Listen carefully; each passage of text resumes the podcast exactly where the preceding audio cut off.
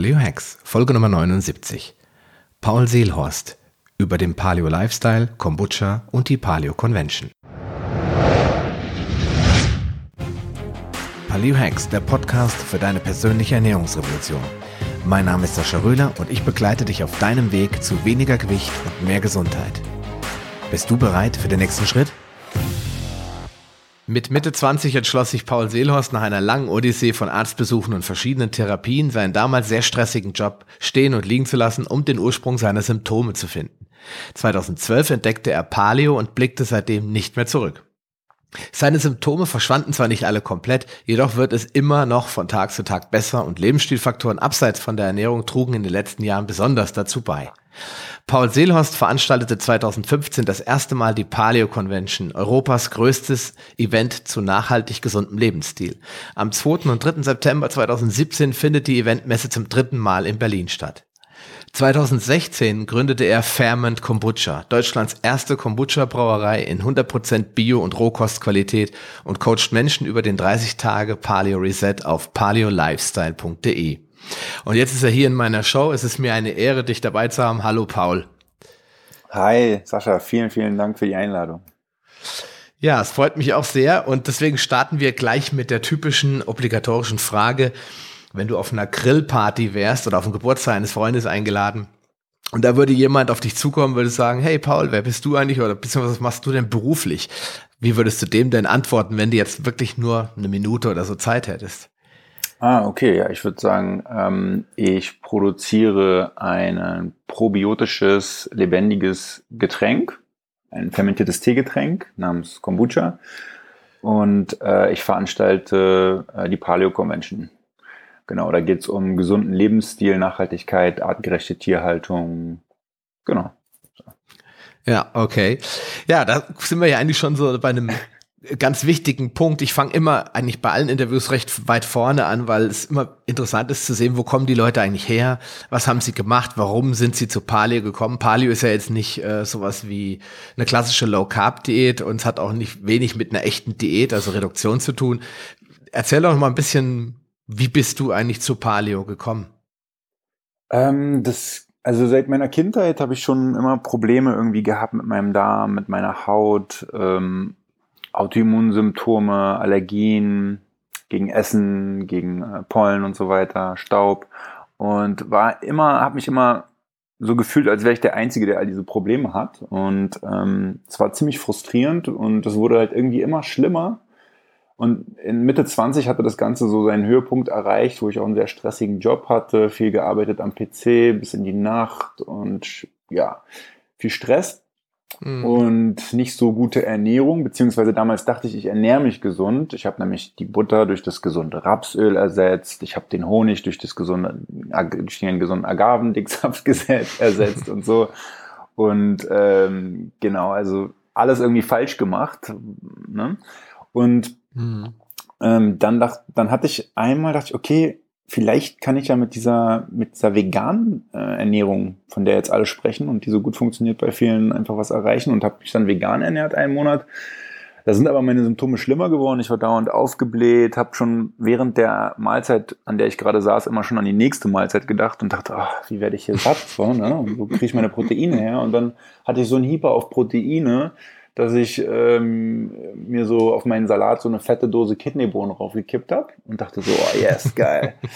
und habe die gegessen und ähm, ja, dann hatte ich zwei Tage lang eine Kidneybohnenvergiftung und äh, lag mit Durchfall, ähm, Übergeben, Schüttelfrost, Schweißausbrüchen im Bett, genau.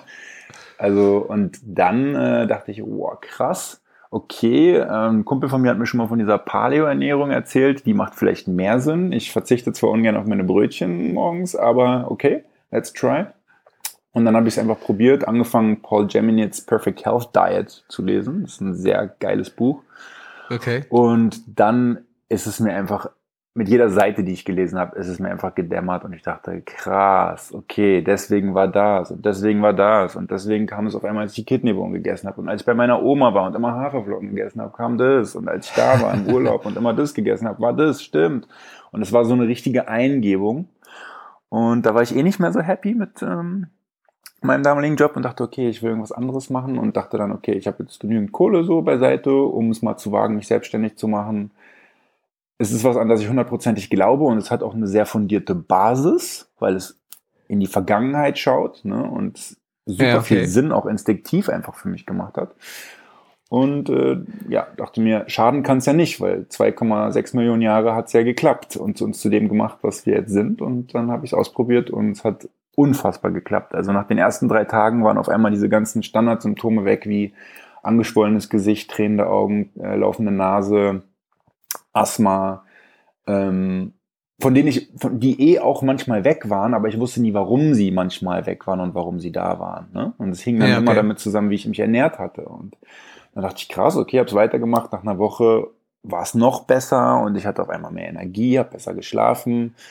Ähm, dann ist meine Haut besser geworden. Nach, mal, nach noch mal zwei Wochen sind meine Augen besser geworden und total krass. Ich habe früher eine Brille getragen, ich trage mittlerweile keine Brille mehr. Okay, das und ist natürlich echt eine krasse Veränderung. Auf jeden Fall. Das ist äh, sagenhaft, was da alles passiert ist seitdem. Und ähm, das war ja nur der Anfang mit der Ernährung. Und seit ich dann jetzt noch viel tiefer in dem ganzen Thema stecke, weil ich ja die Paleo Convention auch mache und mich viel informiere, auch was in den USA abgeht und die auch viel weiter sind als wir, hm, habe ich gemerkt, krass, man kann noch mehr rausholen. Viele Leute machen ja Paleo und sagen dann, ja, hat mir schon irgendwie da und dabei geholfen, aber ich habe es doch nicht geschafft, irgendwie komplett gesund zu werden. Okay. Und ähm, da kann man sehr viel machen mit Lebensstilfaktoren, beziehungsweise anderen Umwelteinflüssen, die viele gar nicht auf dem Schirm haben, wie zum Beispiel Lichtumgebung, ähm, Biorhythmus und ja, Bewegung natürlich, Stressreduktion, das sind so die wichtigsten. Zeit in der Natur verbringen, Erdung, so mm. spirituell mm. es jetzt auch klingt. Es hat, äh, es hat sehr viel, es gibt sehr viele Studien, die einfach beweisen, dass es bestimmte Effekte auf den Körper hat und auch viele, die zeigen, dass direkte positive Eigenschaften damit verknüpft wurden. Ja. Mm, mm. Ich meine, das ist ja das, was äh, viele Menschen bei der Paleoernährung feststellen, wenn sie sie anwenden, das heißt nur 30 Tage, dass sich wirklich der Körper beginnt zu transformieren. Ja. Also mhm. es ist nicht so, dass die Leute jetzt auf einmal ganz dünn werden, weil viele denken, ach ja, das ist ja nur eine Diät, sondern dass wirklich so Dinge eintreten wie bei dir, dass der Körper anfängt, sich zu regenerieren und sich zu erholen von dieser ganzen Belastung durch die Antinährstoffe, durch die Giftstoffe in, in bestimmten Pflanzen. Vor allen Dingen die Kidneybohnen sind ja ein gutes Beispiel. Die Hülsenfrüchte sind ja voller Giftstoffe und Antinährstoffe. Und dann, wenn du die dann vielleicht auch noch ungewaschen äh, auf deinen Salat gekippt yeah. hast, weil du einfach nur oh, schnell rein damit, ich brauche Protein. Ja. Ja, ja. Hast du dir natürlich auch den, die ganze Suppe mit reingefahren, die da drin schwimmt. Und da sagt mhm. ja selbst der Hersteller auf der Dose, bitte vorher gründlich reinigen. Genau, genau, vor allem kochen. Ne? Also genau, ja. Das war das große Problem. Ähm, ja. Und ich meine, ich bin auch kein Dogmat und ich kenne so gut wie alle Leute, die hier in Paleo im Paleo-Universum so in Europa aktiv sind, auch viele Amis und keiner von denen macht wirklich 100% Paleo, so strikt, was die Ernährung angeht. Jeder mhm. hat so ein bisschen sein eigenes Paleo-Baukastensystem und wenn man jetzt mal zurückblickt, wie wir damals Hülsenfrüchte zu uns genommen haben, ich esse zum Beispiel auch ganz gern mal irgendwie beim Mexikaner und dann esse ich auch ein paar schwarze Bohnen oder sowas äh, dazu und vertrag die auch gut es kommt halt immer, immer darauf an, wie man sie zubereitet. Ne? Eingeweicht, mhm. erhitzt, gekeimt, fermentiert. Das sind alles so traditionelle Verfahren, die heute gar nicht mehr verwendet werden und nochmal extra dazu beitragen, dass die Stoffe so entzündlich für uns sind gehen wir dann. Ja, klar. Es ist halt keine Zeit mehr da, ne? Es genau. muss immer alles ganz schnell gehen. Die, gerade die industrielle Produktion hat ja nicht das Ziel, gesunde Nahrung zu liefern, sondern schnelle Nahrung, billige mhm. Nahrung. Und da ist natürlich keine Zeit zu fermentieren. Und das, ich meine, unsere Vorfahren, nicht nur unsere Vorfahren, sondern eben auch unsere heutigen Nachbarn in Asien äh, kennen diese Verfahren ja noch viel eher. Ja, da wird ja noch viel mehr fermentiert, beziehungsweise äh, werden traditionelle Verfahren eingesetzt, um die Pflanzen ja nicht gesund zu machen, weil gesund werden sie dadurch nicht, aber die die Schadstoffe zu reduzieren, die da drin sind. Und das können wir genau. dann kaufen als Sojasauce oder Miso oder was auch immer. Ja. Genau, genau. Ja. ich finde es total spannend. Also einerseits werden die Schadstoffe da drin reduziert und andererseits werden die Nährstoffe, die da drin sind, äh, besser bioverfügbar gemacht. Und klar. Ähm, sagen wir mal so, vor kurzem habe ich auch wieder angefangen, ab und zu mal äh, echtes Sauerteigbrot was tatsächlich aus Getreide ist, äh, zu essen und erfolgreich äh, keine Symptome zu haben, wenn ich jetzt nicht übertrieben habe. Okay. Ähm, einfach, ja, so, so, ich meine, Paleo kommt ja aus den USA. Und die ja. haben da einfach keine besonders Guten ausgeprägte Brote, ja. ja. Brotkultur, ne? so wie ja, wir das haben. Und es hat schon seinen Grund, dass wir seit tausenden Jahren uns damit beschäftigt haben und äh, das so tief in unserer Kultur verankert ist, weil wir es so perfektioniert haben, dass wir es auch gut vertragen. Die Ägypter ja, haben schon damit angefangen damals und haben auch Bier gemacht und so. Ne? Und ähm, ist ja auch ein Prozess, bei dem einfach das Getreide äh, besser verträglich gemacht wird. Ne? Ja, klar. Und ähm, genau, deswegen, ich finde, Fermentation ist ein krasses Thema und äh, damit sind wir auch gleich wieder in Symbiose mit den lebendigen Mikroorganismen, die dafür gesorgt haben, dass wir als Organismen überhaupt entstehen, entstanden ja. sind. Ja. Also ich, ich persönlich hatte mal in der Tat eine Sauerteigbrotphase. Das war aber lange bevor ich Paleo kannte. Ich habe damals äh, die zweite Frau von meinem Vater war ähm, schon immer sehr stark auf auf äh, häuslichen Talenten, also zum Beispiel selbst bauen, selbst nähen, selbst backen. Also alles, was, was früher so jeder Geil. konnte zu Hause, ne? Und die hatte eine riesige Nähstupe mit 500 Rollen Stoff und so weiter. Wenn wir einen Vorhang brauchten, hat die gesagt, sag mir die Maße, was willst du für einen Stoff haben? Da hat die das schnell mal zurechtgenäht. Geil. Und äh, die hat mir halt dann Sauerteigbrot ein Rezept gegeben, hat gesagt, oh, das mhm. ist so toll und das und man merkt, wie die Natur dafür sorgt, dass es haltbar wird und zwar auf natürliche Weise durch die Mikroorganismen ja. im Teig. Ne? Und mhm. wir haben uns extra damals, ich weiß noch genau, eine Küchenmaschine. Ich habe mich mit meiner Frau damals gekloppt, weil das so eine 500 Euro Küchenmaschine war gekauft. Ich sagte, ich will das Brot und kein billiges Brot mehr. Und dann ja. haben wir das immer gemacht und dann hast halt immer diesen kleinen schleimigen Ball und musst halt immer sehen, dass der wieder verarbeitet wird, weil der lebt ja quasi. Ja. Ne?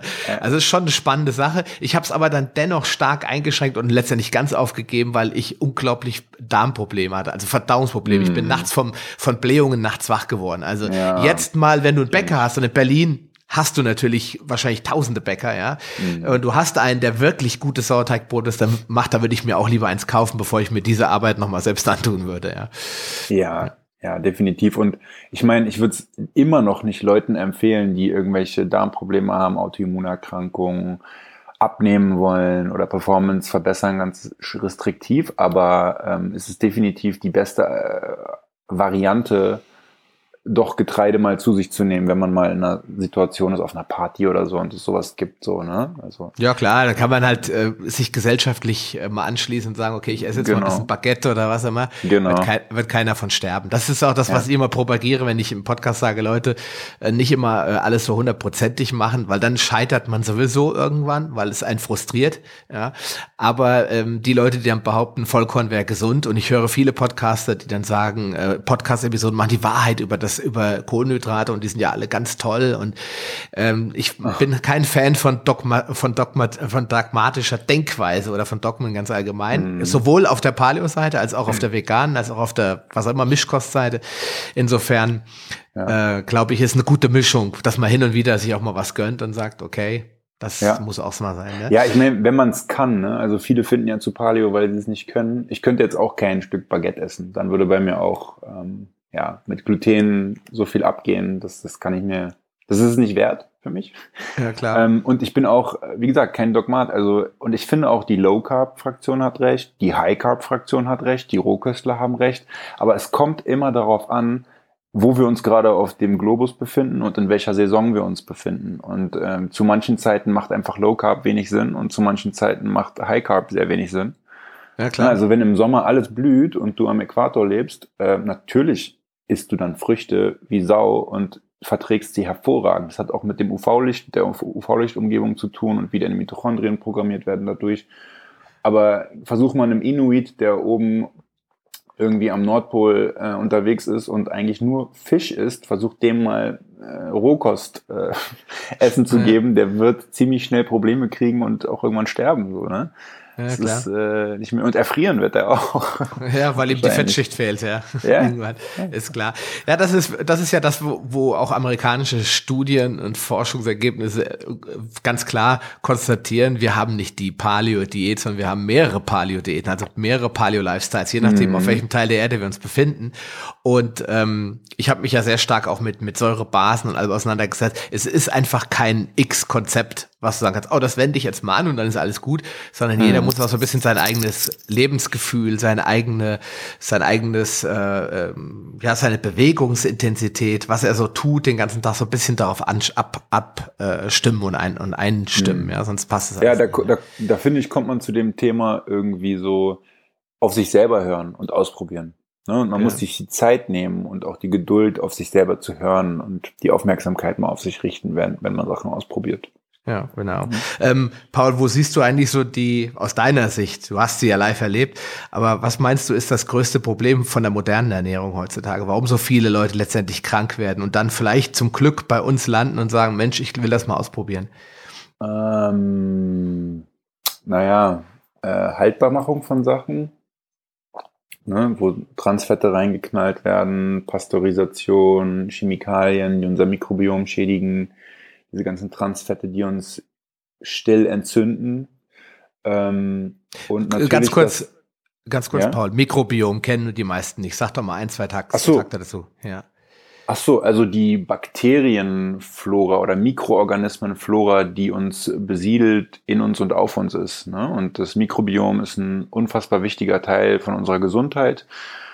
In unserem Darm sind Milliarden von Mikroorganismen und helfen uns dabei, Nahrung richtig zu verwerten und Stoffe aufzunehmen und schützen unsere Darmwand. Und der Darm ist so das Zentrum der Gesundheit.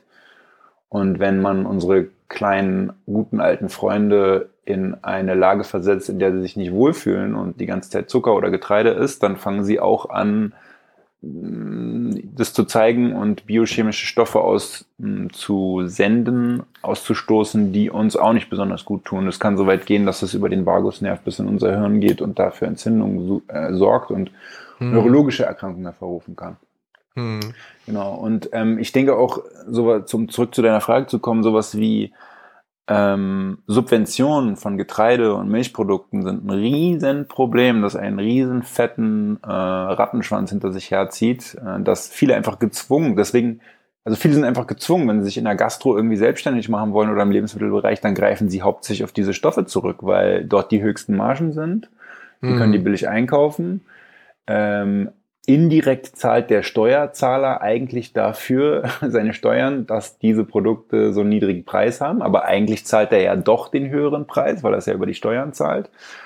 Und ähm, ja, auch Getreide wird ja nicht nur für uns verwendet, sondern wird auch für Biodiesel und äh, das ganze Zeug verwendet und ähm, auch für die Mast von Tieren und das ist absolutes Verbrechen, was da den Tieren angetan wird, aber natürlich auch hat es Auswirkungen darauf, wie gesund das Fleisch ist, ob es entzündlich auf uns wirken kann, ob da überhaupt Nährstoffe drin sind. Mhm. Es macht die kleinen bäuerlichen Betriebe kaputt und es macht den Planeten kaputt. Ne? Und das mhm. alles, weil diese Subventionsgeschichte da im Hintergrund ist und die großen Konzerne, die unfassbar mächtig sind und viel Kohle haben oder ähm, ja, Großkonzerne, die in das investiert sind, ähm, sagen oder dafür sorgen, hey, wir promoten das jetzt und ähm, dann verschachteln wir das Ganze auch noch mit staatlichen Auflagen. Ähm, ist schon übel. Also es ist wirklich schon übel. Ähm, und das Krasse ist ja auch, irgendwann kommt dann auch mal wieder irgendwie eine Krise, so mhm. eine Finanzkrise und vielleicht gibt es dann auch wenig Öl. Und wenn eine Ölkrise da ist, dann wird einfach der Preis von Mastfleisch krass in die Höhe schießen. Hm. Und auch von Warum? Getreide und solchen Geschichten, weil diese Industrie stark abhängig ist von Ölpreisen. Ne? Also okay. alles, um das zu machen, verbraucht Öl. Der ganze Transport, die Maschinen, die Traktoren, die Verarbeitung, die Lagerung und so weiter. Und die artgerechte Tierhaltung von jetzt zum Beispiel Weiderindern wird kein bisschen davon affektiert sein.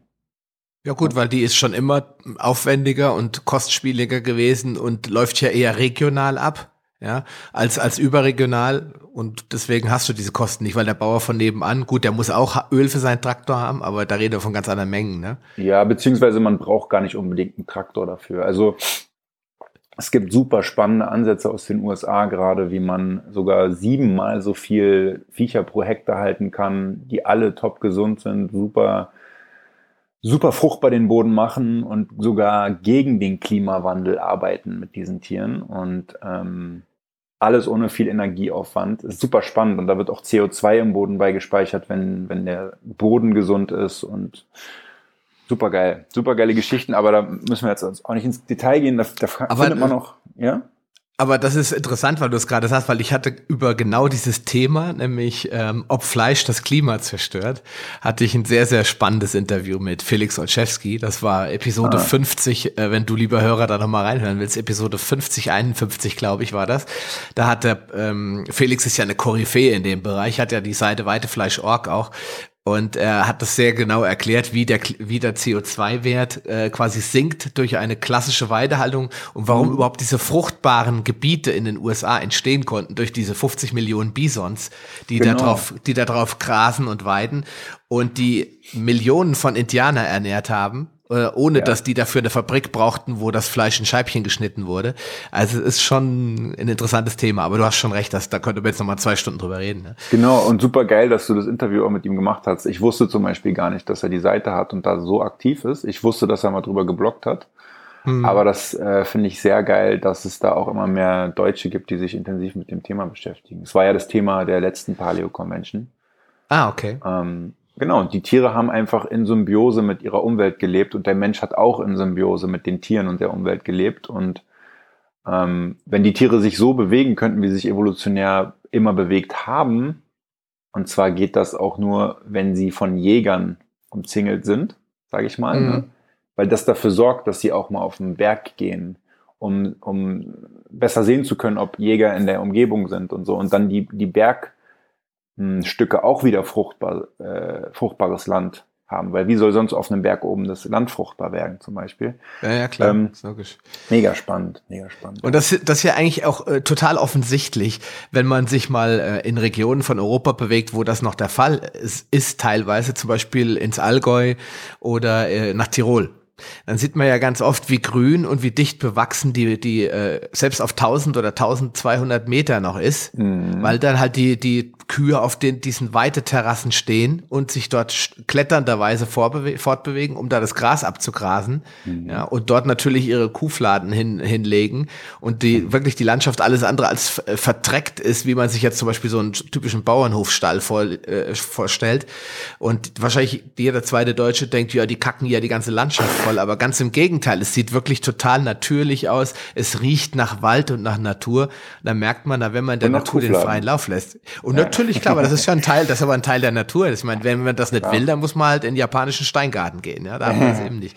Nee, aber noch ein kurzer Kommentar dazu. Ähm, das ist auf jeden Fall super geil. Ähm, nur ist das immer noch nicht so, wie wie die optimale Weise wäre, weil die Tiere dann nicht in der Herde ähm, umherwandern und auch den Boden mal für drei, vier Monate in Ruhe lassen, dass er sich regenerieren kann. Aber es ist dennoch super, aber es gibt, es geht noch krasser. Und in den USA sind die schon viel weiter und arbeiten gerade an solchen Konzepten. Das ist wunderbar.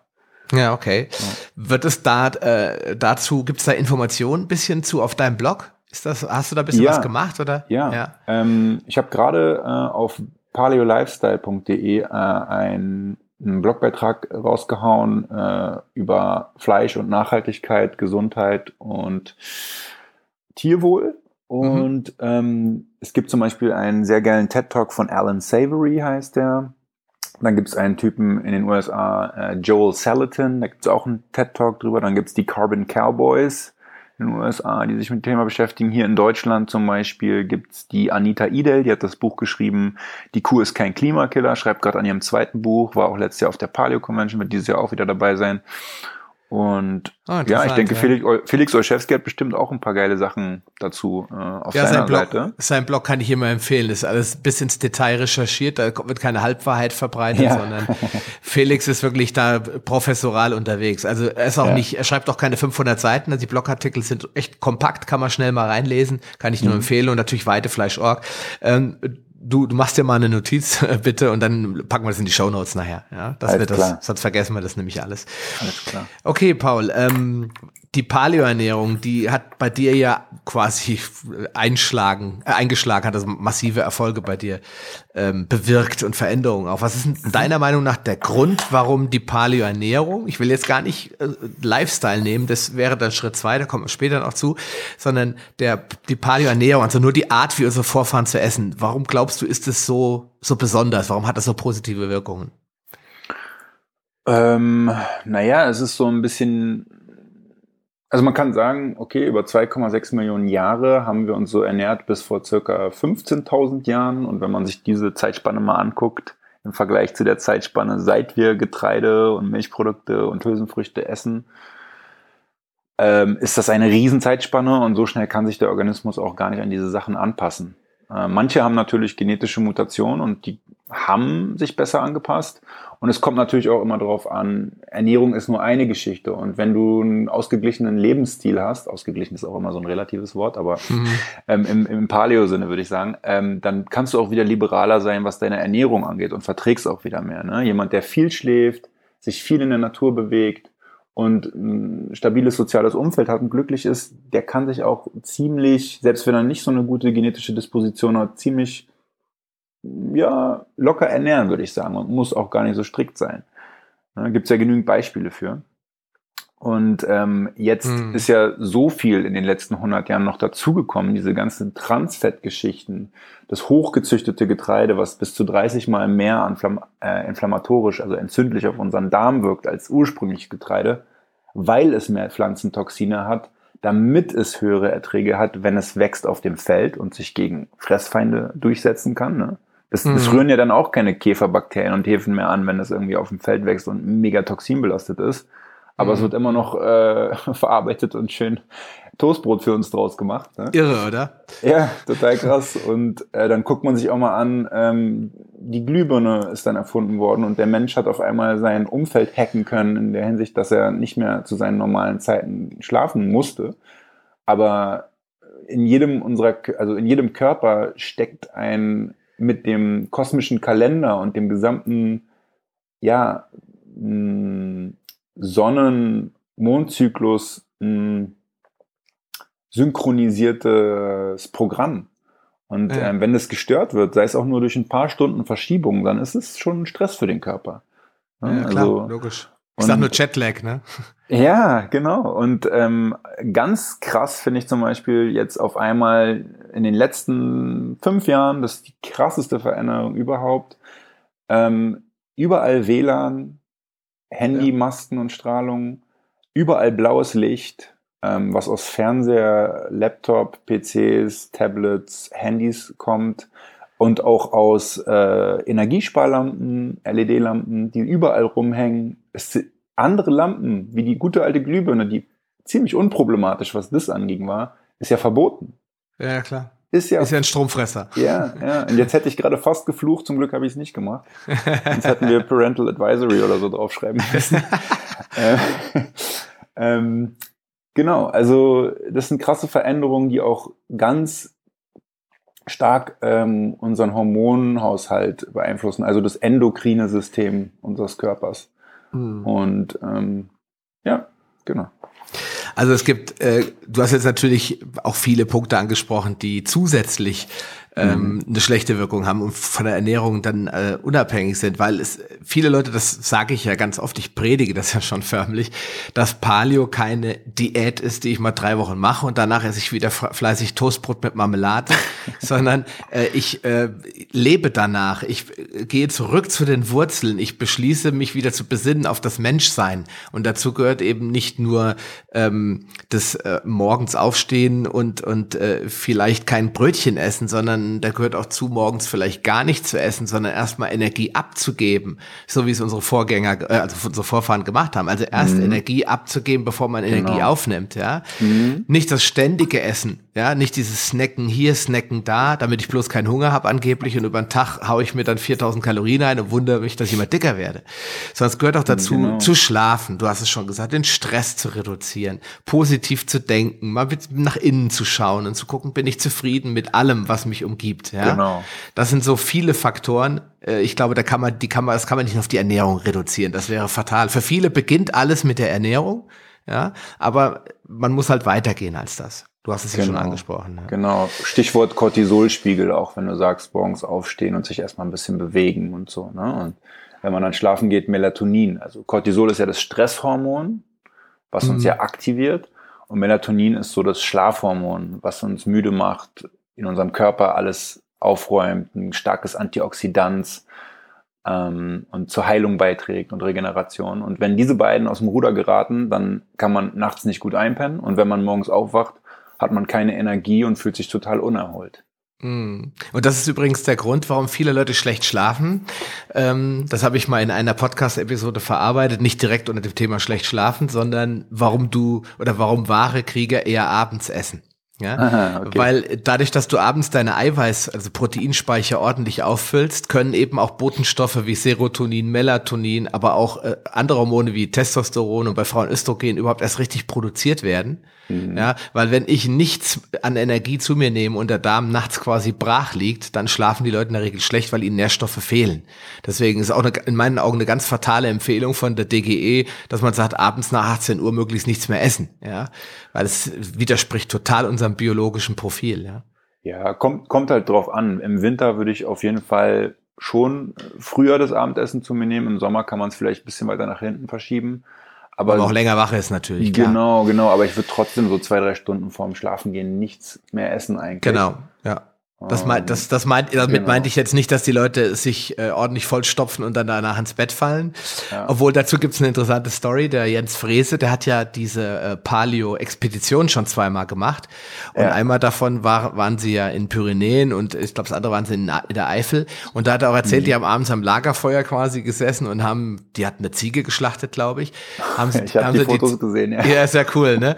Da haben sie die Ziege dann gegessen und das war wirklich so, ich habe auch eine getroffen, die äh, Silvia, die war da auch mit dabei, die gesagt, wir haben dann ein bisschen gequatscht und dann sind wir so langsam alle eingepennt, ja. Also, da, mhm. also es ist jetzt nicht ungesund per se und es hängt auch davon ab, was man isst, aber ich bin auch ein Fan zu sagen, sieben, maximal acht Uhr abends essen und dann drei Stunden, also wenn du um elf ins Bett gehst, ne, der Schlaf vor zwölf ist ja der beste Schlaf, mhm. äh, dass man die Zeit dann schon ein bisschen nutzt, damit man nicht so einen bombenvollen äh, Magen hat, ja. Insofern. Genau, und in den Pyrenäen waren es ja auch so, da haben die, glaube ich, nur eine Mahlzeit am Tag zu sich genommen und der genau. Körper war den ganzen Tag damit schon also der hat sich den ganzen Tag auf diese Mahlzeit Zeit gehabt vorzubereiten.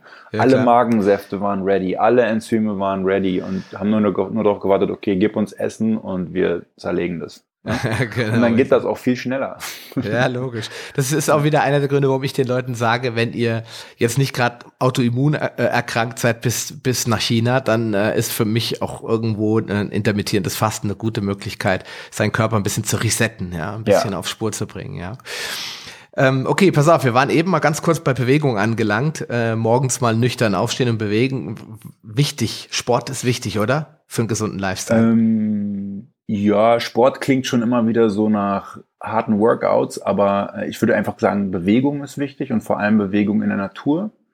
Ähm, wenn man sich mal damals anschaut, wie wir vor 20.000 Jahren noch gelebt haben, da haben wir gar keine so krassen harten Workouts gemacht, sondern ab und zu mal sind wir dann auf die Jagd gegangen und da war es natürlich anstrengend oder haben irgendwelche Sachen aufgebaut, so kurzfristige Häuser als Jäger und Sammler oder Zelte.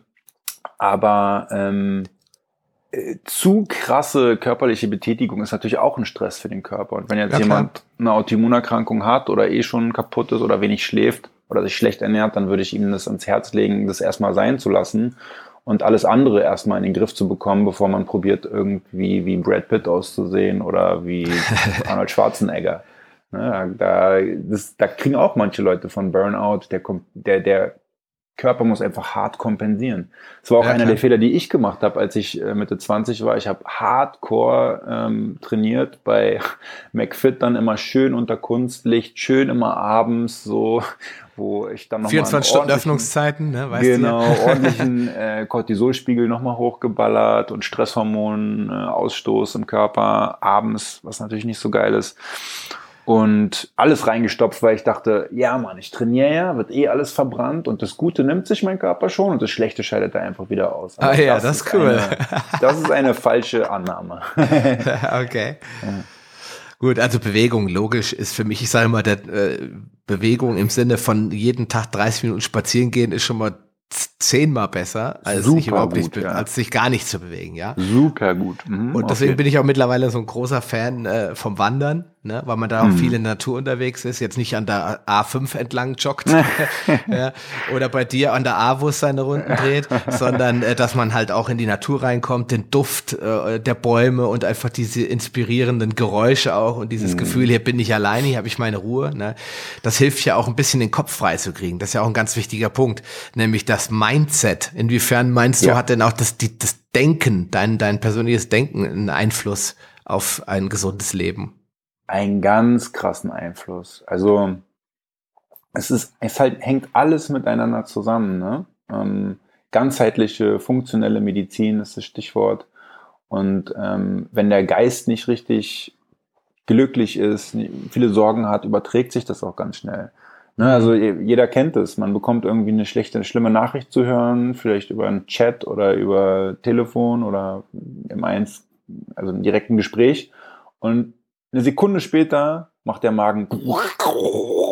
Ne, also so schnell ist diese Informationsleitung und der Darm ist da, mh, wird sofort affektiert davon und das affektiert auch den ganzen Körper dann.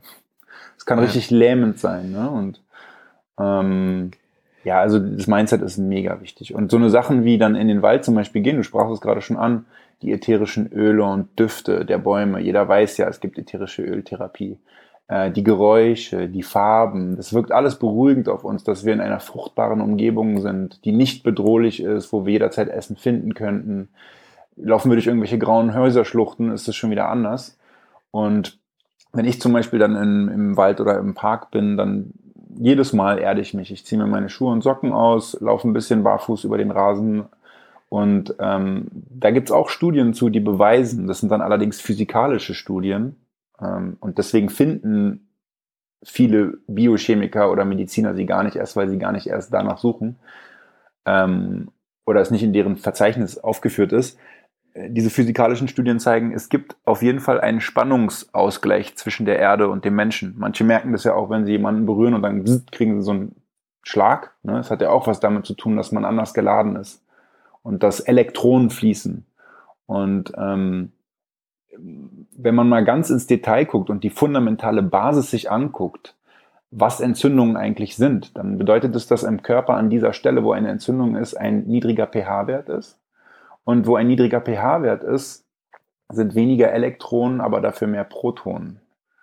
Also Mhm. mehr positive Ladung und Okay. weniger negative Ladung. Und eigentlich muss da immer eine Balance sein. Ne? Jedes Proton braucht immer ein Elektron, damit es ausgeglichen ist. Und viele kennen das unter dem Begriff freie Radikale, Antioxidantien. Und ja. man braucht eigentlich Elektronen, wenn man entzündet ist. Und diese freien Elektronen bekommt man unter anderem, wenn man barfuß durch den Wald läuft oder Ah, sich okay. erdet, indem man die freien Elektronen aus dem Boden aufnimmt. Und das ist, das Zeug ist seit 50 Jahren oder länger bekannt und das wird in Russland zum Beispiel, jedes Schulkind weiß das und dann wird es beigebracht. In den Okay. USA und hier so in äh, Westeuropa ist das sehr unbekannt und wird so oft als äh, spirituelle Stuff irgendwie äh, abgestempelt. Ja, so, das war jetzt erstmal der Teil 1 des Interviews mit Paul Seelhorst, denn wir haben uns einfach so viel zu erzählen und haben so viel zu sprechen, was sicherlich für dich von großem Interesse ist. Denn Paul ist einfach eine Koryphäe in seinem Bereich und hat viel zu sagen, so dass ich beschlossen habe, das mache ich jetzt in zwei Teile. Das heißt, dieser Teil endet hier morgen früh, wirst du zur gewohnter Zeit, also um 5 Uhr, die Episode Nummer 80 vorfinden und damit den zweiten Teil des Interviews. Da wird es im Einzelnen noch ein bisschen um den Paleo Lifestyle gehen. Natürlich werden wir auch über Paleo Produkte sprechen, die Paul mit seinem Partner Leon entwickelt hat, zum Beispiel das Ferment Kombucha und natürlich ganz wichtig die Paleo Convention, das Event des Jahres, das der Paul auch mit seinem Partner zusammen organisiert und dies Jahr zum dritten Mal in Berlin. Du darfst also gespannt sein. Bis dahin, dein Sascha Röhler. Schön, dass du dran geblieben bist. Auf paleohacks.com findest du weitere nützliche Informationen, die dir helfen, deine Ziele zu erreichen. Zum Beispiel Rezepte, Buchtipps und vieles mehr. Wenn dir dieser Podcast gefallen hat und du etwas für dich mitnehmen konntest, dann erzähle deinen Freunden davon und leite ihnen den Link zum Podcast weiter. Ich freue mich, dich bei einer der nächsten Folgen wieder begrüßen zu dürfen und wünsche dir viel Erfolg bei der Umsetzung deiner persönlichen Ziele. Bleib gesund, dein Sascha Röhler.